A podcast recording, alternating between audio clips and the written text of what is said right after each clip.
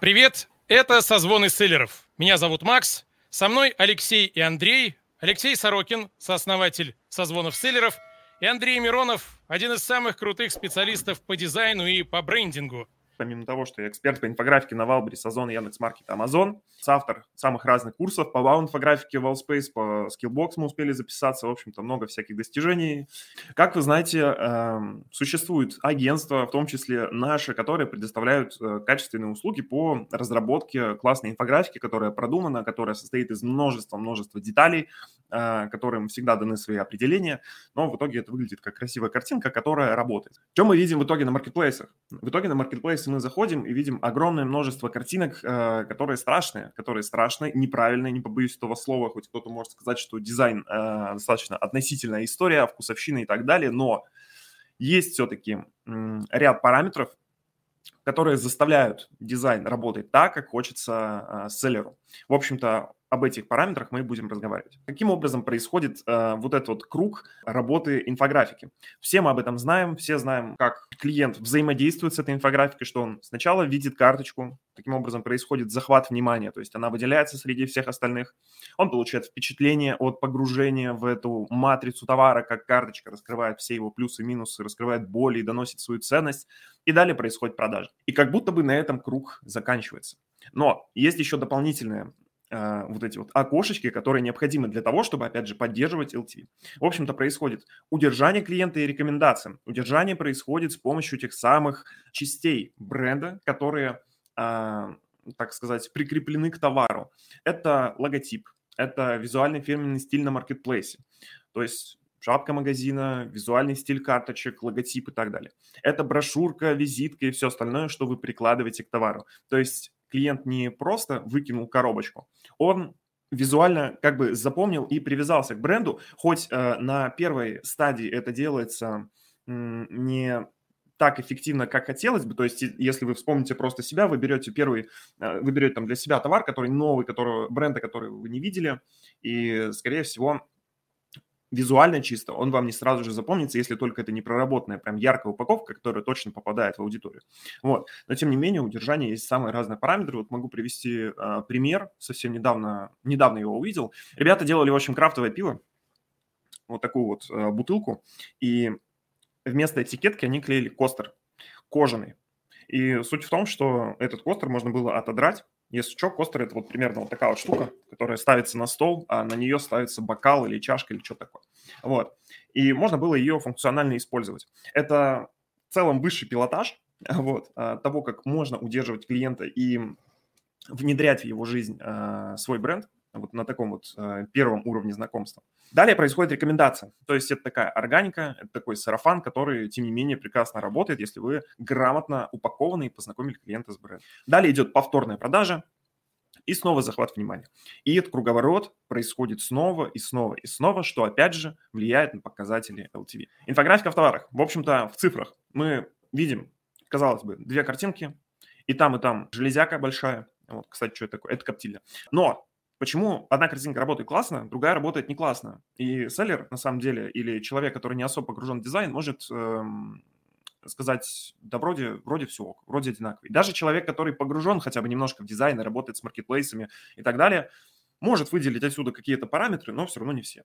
Если посмотреть карточку под микроскопом, то можно ее поделить на две основные части. Это визуальная часть и смысловая часть. В общем-то, в смысловую часть мы закладываем именно текст, то есть филологическую составляющую, да, а, то, о чем нам говорит текст. Это тезисы, триггеры и УТП. То есть это все, что написано текстом на карточке. Далее идет визуальная составляющая, которая состоит из графики, типографики э, и контекста.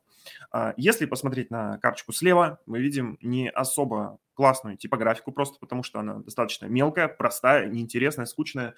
И мне, меня может спокойно упрекнуть в том, что она читаемая, она нормально считывается, все классно. Как бы да, как бы да. Но нужно помнить о том, что инфографика создана для того, чтобы сделать э, информацию, которую вы хотите донести, интересной, чтобы навесить вот этого украшательства, чтобы сделать сочно, классно и вкусно. Потому что можно рассматривать дизайн с точки зрения того, что его нужно полностью очистить от лишнего, э, сделать его более эстетичным и так далее. Вот. сожалению, во многих а, товарах и нишах так не работает. Особенно на маркетплейсе, когда у вас есть огромная визуальная аудитория и сильный визуальный шум, который создается с помощью вот этих вот всех э, хороших и плохих решений в дизайне. И таким образом выводится формула, которая приводит к таким решениям, как на правой карточке. Вот когда э, есть определенный контекст, когда коптильня там на каком-то раскаленном камне, есть листики, которые летают, там атмосфера, э, там какой-то лес зимний, судя по оттенкам. Вот. А, есть э, определенная типографика, где есть шрифтовые пары, где есть жирный шрифт, шрифт поменьше, плашки и так далее. Это все с эффектами, со стрелочками. Таким образом, инфографика становится интересной, и ее хочется рассматривать. Вот. И плюс ко всему, она выделяется среди других за счет, опять же, визуального анализа конкурентов, который проводится в самом начале, естественно. Тут видим то же самое.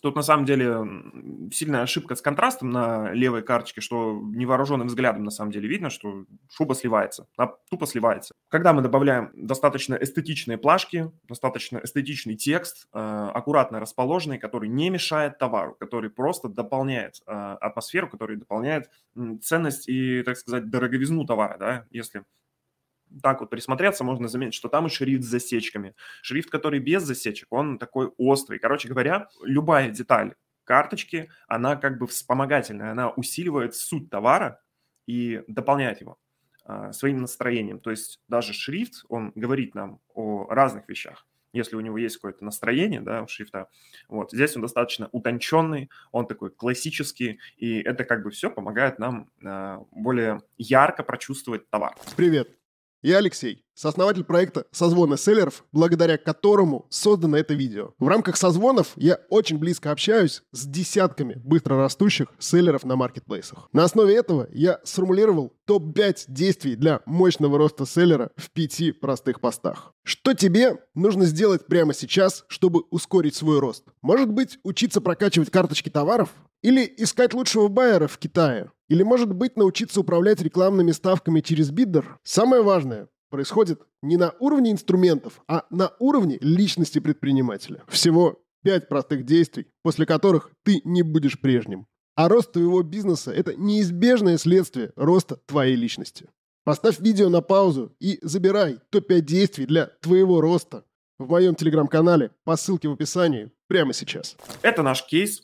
Вкратце скажу, что э, пришел человек, человек говорит, у меня мало денег, мне, мне, нужно, мне нужно продавать. В общем-то, бывают и такие ситуации, когда люди с малым бюджетом приходят. И дело в том, что была создана крутая карточка, и на самом деле у меня, у меня даже есть вот этот блок почти такой же, вот этот. Вот.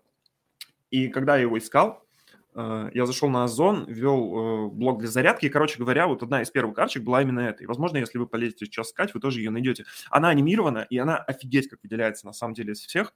Вот, потому что, э, ну, тут еще, на самом деле, к видеопроизводству немножко э, отсылочка, да, то есть мало того, что тут инфографика классно составлена, тут э, еще вот этот визуальный прием ритма в видеоряде, да, то есть мы сейчас немножко в профессиональную историю залезаем сильно, она используется, и картинка играет так, что не может не привлекать внимание, что в итоге привело к CTR 22%, это как бы круто, это, это слишком круто. Далее примерно такая же история – маленький бюджет, э, перешли в карточку товара 9533 человек. Короче говоря, все результаты тоже написаны на экране, 43% конверсия а, заказ в корзину. Если разбирать, опять же, инфографику, насколько она продающая, а, насколько она классная, мы видим, в принципе, все те же самые элементы. И если внимательный человек, вы могли в предыдущих карточках в этой тоже заметить некий ряд правил, которые мы используем. У нас есть обязательно большой заголовок, у нас есть обязательно цифры, а, ну, не всегда обязательно цифры, тут понятно, что их можно иногда и не найти в смысле, вот, но тем не менее, если они есть, мы крупно выделяем, крупно выделяем заголовок, обязательно есть глубина в карточке, да, что имею в виду, это три плана, а, то есть середина у нас в фокусе, задний фон у нас замылен, передний замылен. Таким образом, а, получается глубина, ставится большой акцент на товар и вспомогательные элементы в виде каких-то летающих штук. Вот. Я люблю изъясняться прям супер простым языком, э, зато всем, всем понятно, что летающие штуки – это, в принципе, можно сказать, что неотъемлемая часть наших дизайнов. Вот, бывают, естественно, исключения, но тем не менее. Они тоже создают глубину, делают карточку более динамичной, живой и так далее. Воронка ценности продукта.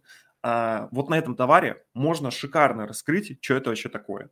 А, потому что игровая консоль та, которую вы видите на экране, она терпит все, все то, что написано на экране, потому что из закрытия боли, ценностей, характеристики предложения а, можно из нее достать по смыслам.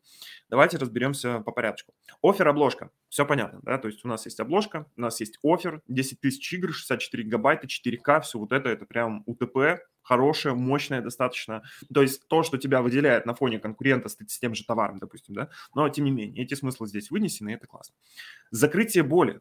Если вы вспомните, Денди, если вы вспомните Сегу, если вы вспомните вообще любые другие игровые приставки, там Соньку первую и так далее, вы вспомните, что нужна куча проводов, нужна сама приставка, нужны обязательно диски, картриджи и все желательно в рабочем состоянии, чтобы по что-то поиграть.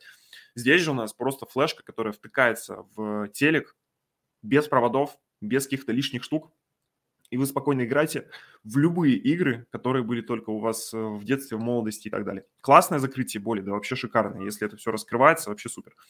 А, ценности, опять же, про компактность. Э, вы можете также вот то, что я говорю, интерполировать на свой товар и пытаться понять, э, каким образом через ну, с помощью закрытия боли, ценностей, что, какие смыслы можно достать через эти определения и разместить их, собственно, на воронке ценности продукта.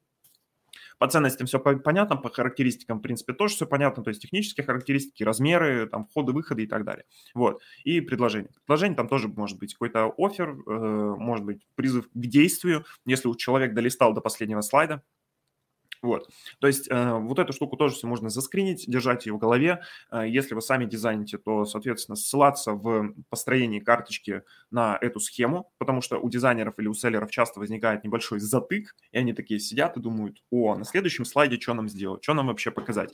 Естественно, бывают разные товары, естественно, бывают разные контексты, э, все достаточно вариативно, но тем не менее, если придерживаться этой схемы и держать в голове то, что нужно закрыть боль, донести ценность, характеристики, сделать предложение, сделать офер обложку, это будет далеко не минусом. Это будет прекрасное дополнение к структурности а, вашей карточки. Вопросы из чата. Сколько стоит инфографика? Ну, хотя бы порядок чисел можно назвать?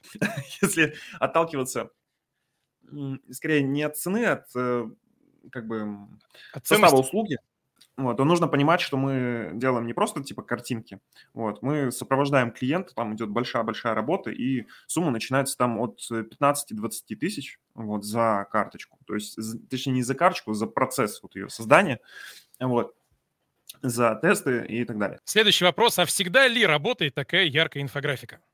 Конечно, нет. Дело в том, что она наиболее часто работает. И надо понимать, что яркая инфографика, она не яркая ради яркости. Вот. Она яркая, потому что это очень гибкое решение для того, чтобы выделяться и подстраивать этот стиль под э, выдачу, так сказать, э, чтобы среди всех остальных карточка выглядела действительно ярко и сочно. И если даже все остальные будут выглядеть ярко и сочно, значит, мы просто будем применять э, яркость другого типа, другие цвета, другие решения и так далее. Вот. Но суть в том, что если взять ситуацию, когда у тебя все карточки классные, ну, типа вот такие, да, там в синеве в какие-то очень красивые, все равно будет классно работать, яркий дизайн, просто в других цветах. Если карточки все белые, плюс-минус, да, вот как там у нас шуба была, соответственно, мы берем просто яркую карточку, просто делаем там палитру и все остальное в контексте товара, чтобы была, был правильный контекст атмосферы, и она опять же выделяется и работает. И дополнительно, то, о чем я говорил, а, инфографика, когда она интересная, когда ее интересно разглядывать, когда глазу приятно путешествовать по вот этим э, типографическим решениям всему остальному, это, конечно, плюс. Потому что скучный сухой текст, скучные сухие блоки текста, они, конечно, нормально читаются, но они неинтересны. Вот, такова реальность. Ты, опережая, дал ответ на следующий вопрос, как понять, когда нужна яркая инфографика, а когда нет. То есть идем от противного. Если там все яркое, то делаем не яркое. Если там не яркое, то делаем яркое. И играем с цветами, цвета должны отличаться от общей массы. Ну, если вкратце, то типа да. вот там, естественно, процесс гораздо сложнее, но ну, суть как бы типа правильно. Вот, нам главное, чтобы карточка работала. Следующий вопрос. С какими категориями товара вы работаете? Есть ли ограничения? Нет ограничений. Мы тут... Вы имеете в виду, что достаточно шести фото в карточке? Количество слайдов, если, да, вот так от вопроса пойти, количество слайдов зависит от э, того, насколько у товара есть потребность его раскрывать.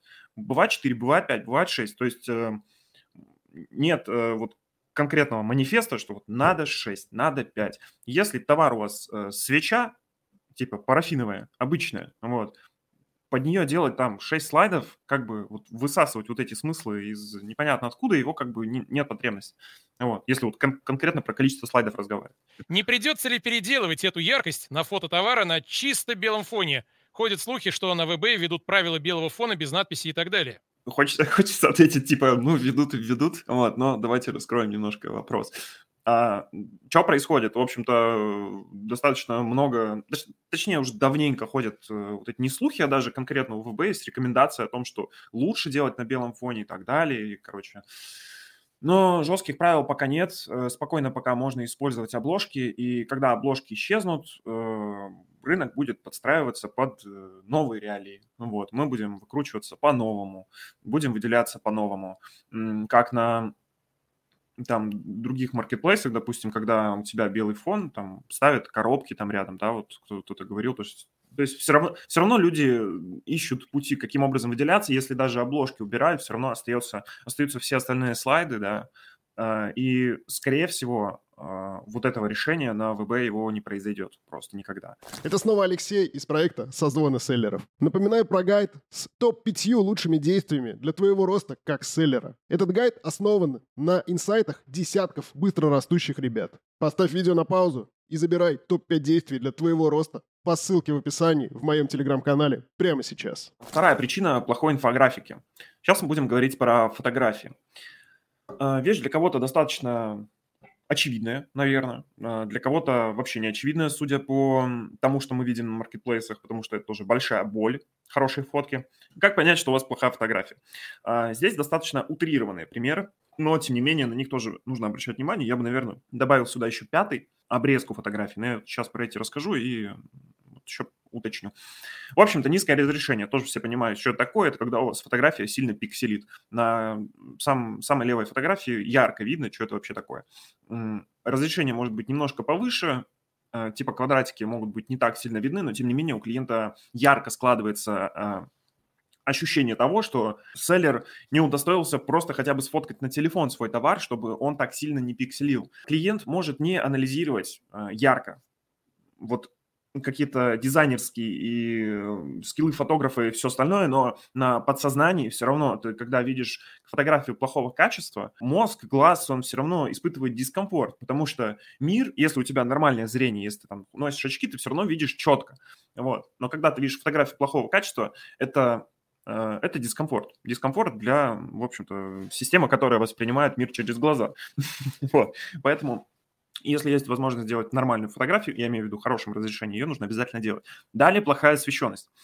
Тут тоже все понятно. Если у вас товар сильно затемнен, в общем-то, я бы, наверное, плохую освещенность и пересвет на картинке вместе поставил, потому что, как я уже там, много раз говорил, э, у фотографов есть такой термин, как артефакты. В общем-то, артефакты – это те части фотографии, из которых э, невозможно уже достать информацию. Что я имею в виду?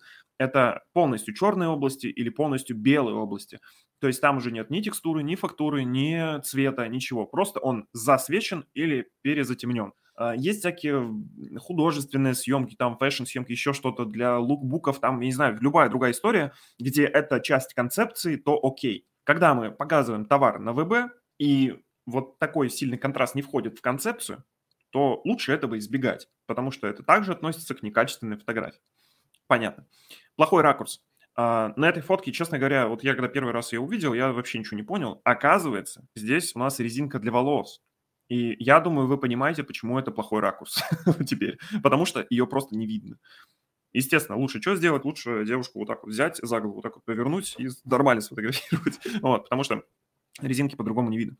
А, опять же, а, если у вас а, товар какой-то предмет, который не одевается на что-то или на кого-то, нужно все равно подобрать ракурс для того, чтобы он максимально выгодно выглядел и максимально раскрывал все свои э, ценности, так скажем. Если рассматривать, к примеру, увлажнитель воздуха, да, э, можно его сфотографировать типа вот так, вот так вот, ровно, Таким образом, мы не видим верх, мы не видим переключатель, мы не видим красивую надпись, э, Type-C вход и так далее. Естественно, лучше его ставить как-то, допустим, вот так вот, да, чтобы было видно как можно больше всяких э, штук. Это и есть хороший ракурс, когда товар раскрыт, когда клиент его видит максимально м, полноценно на своем экране. Ну, тут, в принципе, все понятно. Тут мы тоже видим плохое качество фотографии, и тут выгля... видим то, что, в принципе, должно получаться. Естественно, это не итоговый результат, далее с этим работает дизайнер, но с этим уже можно работать хотя бы, потому что вот с этим работать нельзя. И в принципе, можно прогонять это через нейронку, вот, будет норм. Но, в общем, да. А, тут а, пример уже с персонажем. А, круто, если у тебя вот тут вот нормальное все равно качество, она выглядит хорошо, хоть и, честно говоря, как будто по ней ногами немножко потоптались. Но когда мы добавляем человека, добавляем эмоцию, добавляем интерьера, это все играет абсолютно по-другому. Понимаете, да, совершенно разные чувства. А, когда э, у тебя товар находится в интерьере, когда ты ставишь рядом с ним человека, а, можно оценить э, клиенту. Ты даешь возможность оценить самые разные параметры. Это размер товара, это э, его сочетание с элементами интерьера и так далее. То есть это огромный плюс, когда есть возможность поставить товар в тот контекст, в котором он будет существовать в жизни. Тоже было стало, тут сумка на каком-то кресле, с которого только что кто-то встал, положил сумку, ее сразу же сфотографировали, в общем-то, не очень. Вот, когда сумочка на белом фоне, с ней уже дальше можно работать, подставить под нее какой-то такой тоже эстетичный стол, там, а, поставить какой-нибудь аэропорт сзади, в общем-то, погрузить в какой-то контекст интересный.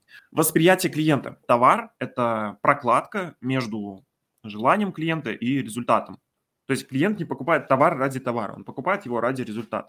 Опять же, если мы смотрим на какой-то крем, да, то нужно понимать, что человек покупает не крем, а эффект от этого крема. Зачем я это говорю? Я это говорю за тем, чтобы у вас сложилось понимание четкое того, что классно использовать персонажей и результат в итоге, итоговый, в дизайне карточек. Когда вы показываете в карточке человека, э, опять же будем э, на примере крема, допустим, стоит у вас женщина, она кожу натерла, она у нее блестит, она у нее красивая, фактурная, без морщинок. Это и есть результат. Также есть персонаж да, персонаж и результат – разные вещи. А, люблю разбирать на, на примере моющего средства. Когда мы добавляем персонажа к моющему средству, это кто? Это, скорее всего, такой устоявшийся, да, какой-то пример. Человек, который моет посуду, да. Он довольный, он улыбается, он у раковины, у него теплая водичка, все классно. Результат – это блестящая тарелка в его руках. И вот посмотреть на свои карточки, посмотреть на свои товары и задать себе вопрос, есть ли там результат, показывали ли вы результат. То есть если даже ту самую приставку взять, вот эту, которую мы с вами разбирали, где Дэнди, Сега, вот это все, результатом будет как раз то, что э, какая-то компания людей классно веселится, именно смеется, им, им классно, им здорово, они сидят, играют без проводов вот в эту историю. То есть э, у приставки результат – это ностальгия и радость компании с друзьями, допустим, или ты там а, такой сноп решил в одиночку наиграться, вот, поностальгировать. Да, это не важно. В общем-то, важно показывать результат. Можно я принципе, чуть-чуть дополню про да. э, результат и про героев? Uh, у нас был очень интересный кейс у одного из участников созвонов. Основной товар — это леггинсы. Вот, их покупали девушки с достаточно большим весом. Ну, я там, типа, сильно в размерной э, сетке не секу. Ну, в общем, большие размеры уходили э, как пирожки леггинсов. Вот, и они экспериментировали с карточками, они попытались э, поменять модель на более э, релевантную вот этой категории. В общем, покупать стали хуже. Девушки с большим весом хотят быть похожи в леггинсах на девушек с маленьким весом. И обычная, как бы обычного размера модель работала прям намного лучше, чем необычного размера. Да, да. Вот у меня еще есть классный пример э, с сковородкой ВОК, чтобы вот это было совсем там ясно, о чем я говорю про персонажа и результат. В общем-то, сковородка вок. А, зачем показывать в ней еду? Сейчас мы понимаем, что еда – это как бы результат. Если подумать, если прям сильно копнуть и потестить эту историю, то какого персонажа можно туда э, засунуть? Можно для начала подумать, что это, наверное, человек, который готовит себе еду на кухне. Типа какая-то домохозяйка стоит у плиты и такая, какая классная у меня сковородка, какая я молодец, у меня очень вкусная еда. Но что если подумать, что за человек готовит себе эту еду. И если поставить туда подкачанного чувака, который, знаете, там, как из спортзала, мы тут задаем вообще абсолютно другой сценарий и контекст. То есть мы говорим о том, что эта сковородка, этот вок для здоровой пищи, для вот этого здорового человека. И тут уже вообще другая история начинается. Ну вот, то есть с этим можно играть вот так. То есть можно раскапывать самые разные смыслы через результат. И можно еще понимать, эм, какую аудиторию, каких людей можно соотнести с этим результатом.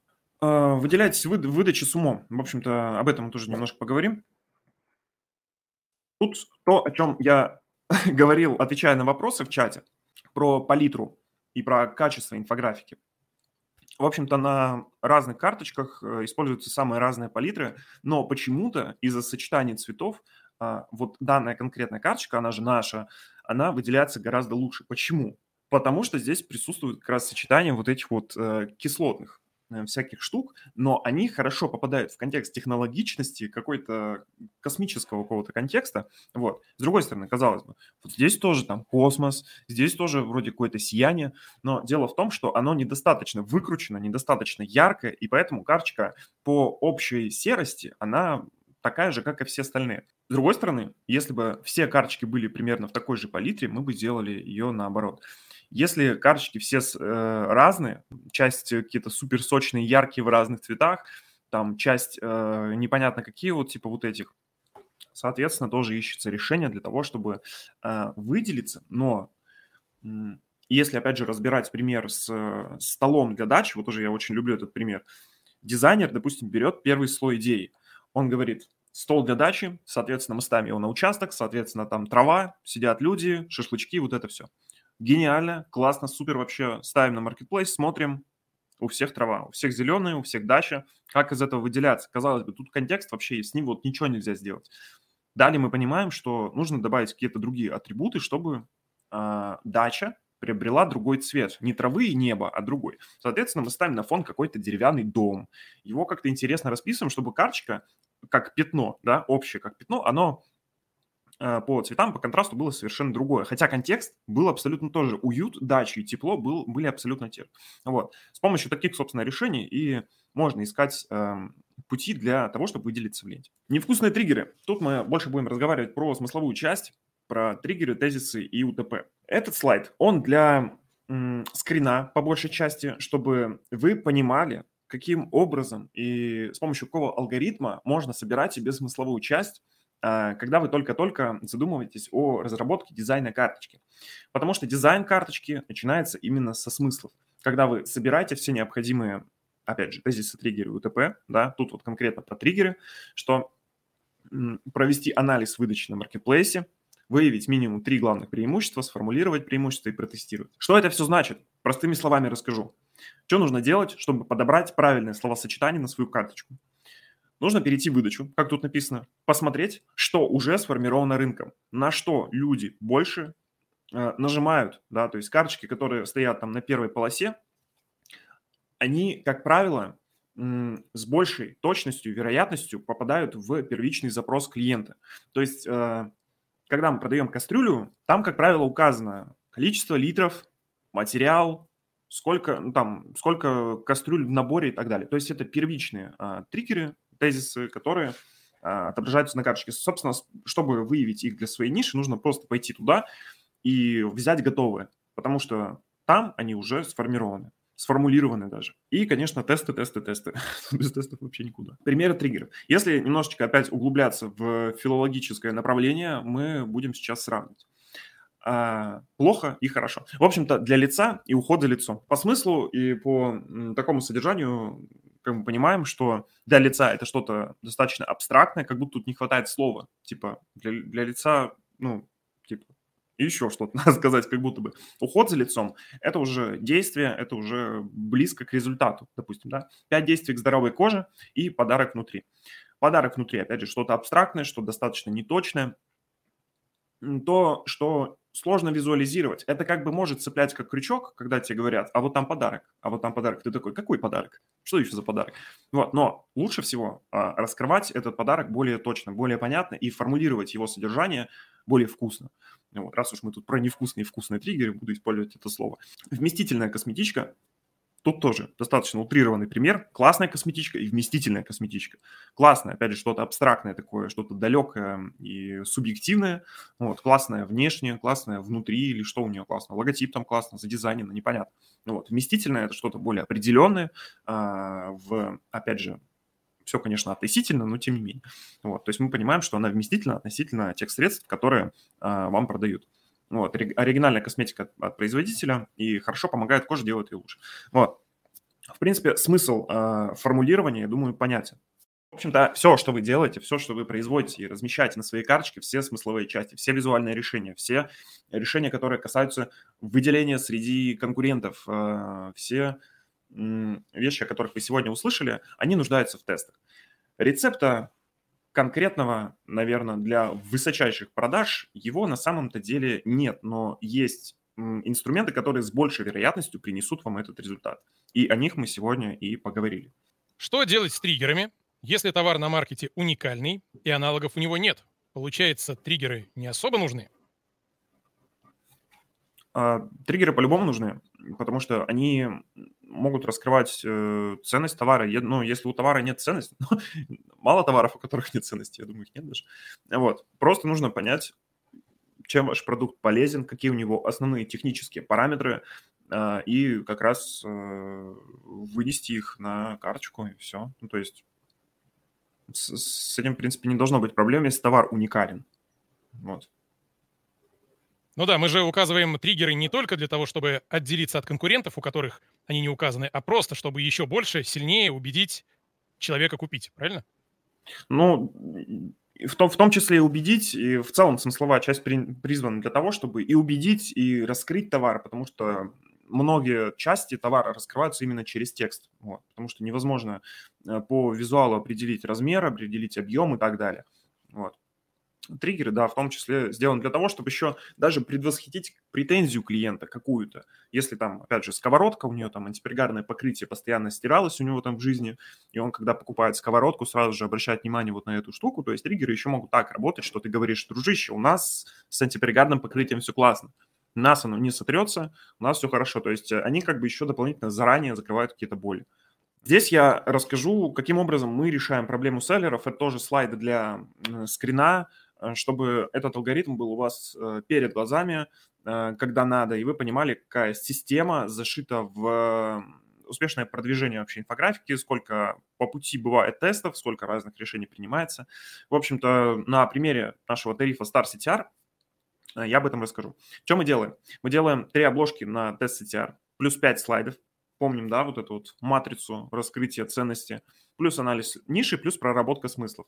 Это подход, подход, который тоже нужно помнить, от которого нужно отталкиваться при разработке карточек для ваших товаров.